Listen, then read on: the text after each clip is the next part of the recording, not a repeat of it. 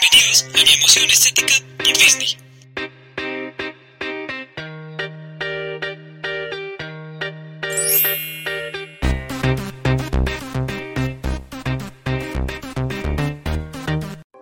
Hola a todos, yo soy Mau. Gracias por llegar al capítulo 4 de Emoción Estética por Disney. Síguenos en Instagram como arroba podcast-emoción estética Disney. Y ahora puedes escucharnos también en YouTube. El trabajo en equipo puede consolidar un proyecto, aprender, fracasar y juntos volver a comenzar. Esta es la historia que les voy a platicar en este capítulo.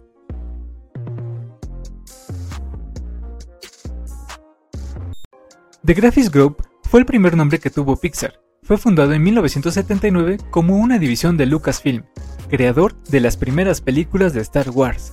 Tiempo después la compañía fue comprada por un ex empleado, Steve Jobs, por 5 millones de dólares, quien fue despedido en 1986.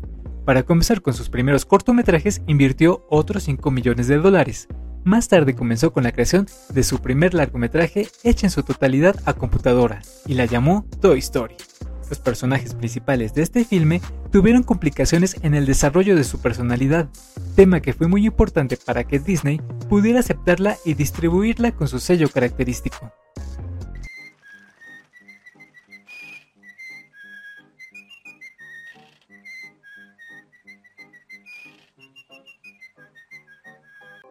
Cuando el proyecto fue presentado a los estudios Disney, estuvieron a nada de cancelar, por tratarse de animación con alta tecnología pero que carecía de corazón, por lo que el director John Lasseter y su equipo se encerraron un fin de semana para rehacer el concepto e imprimirle esa magia que le faltaba.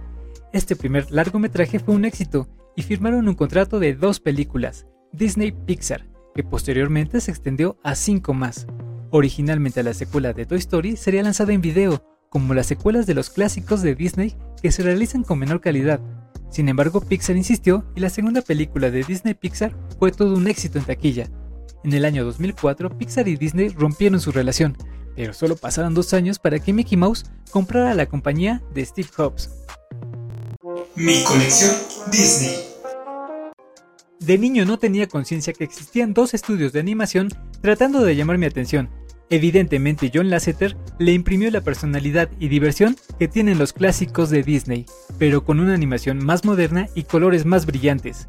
Mis primeros coleccionables fueron los de la película Bichos, que salían en las barritas de Marinela, y hacer hormigas y saltamontes era exageradamente divertido correr a la tienda y emocionarme junto con mis primos qué personaje podría tocarte. Después, figurines que McDonald's tenía cada verano como Monster Inc., Toy Story y ahora más reciente, Unidos, Soul, Cars y Luca. Me gustaría mucho enseñarles toda mi colección en Instagram, pero vamos a dedicarle un episodio especial a cada película, así que vamos a esperar un poco.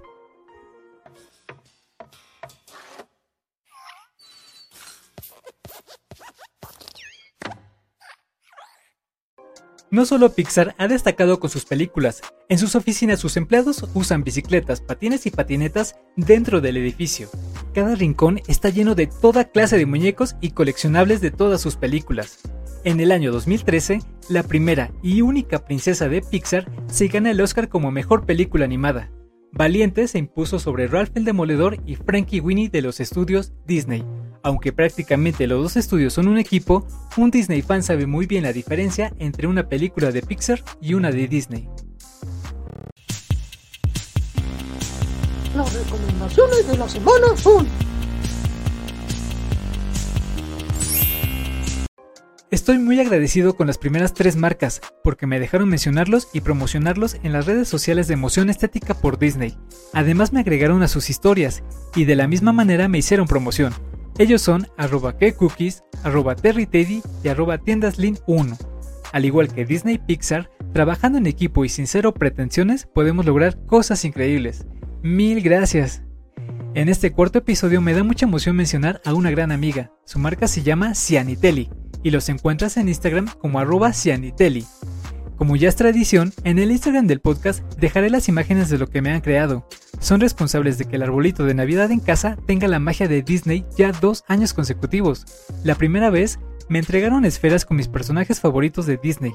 El segundo año con mis personajes favoritos de Pixar. Y bueno, varias cosas increíbles que me gustaría presumirlas en arroba podcast-emoción estética Disney. Recuerda seguirlos en Instagram como arroba cianitelli, la mejor tienda de manualidades en Toluca. Gracias por escucharnos una vez más y por favor, comparte con tus amigos y conocidos este o el episodio que te haya gustado. Nos escuchamos la próxima. Ah, les prometí una nueva sección. En el siguiente episodio podrán escucharlo y opinar en todas las redes sociales. Instagram, Facebook, Spotify, Anchor y YouTube. Lo moderno y lo antiguo pueden hacer cosas increíbles si lo haces desde el corazón más que la razón. Adiós.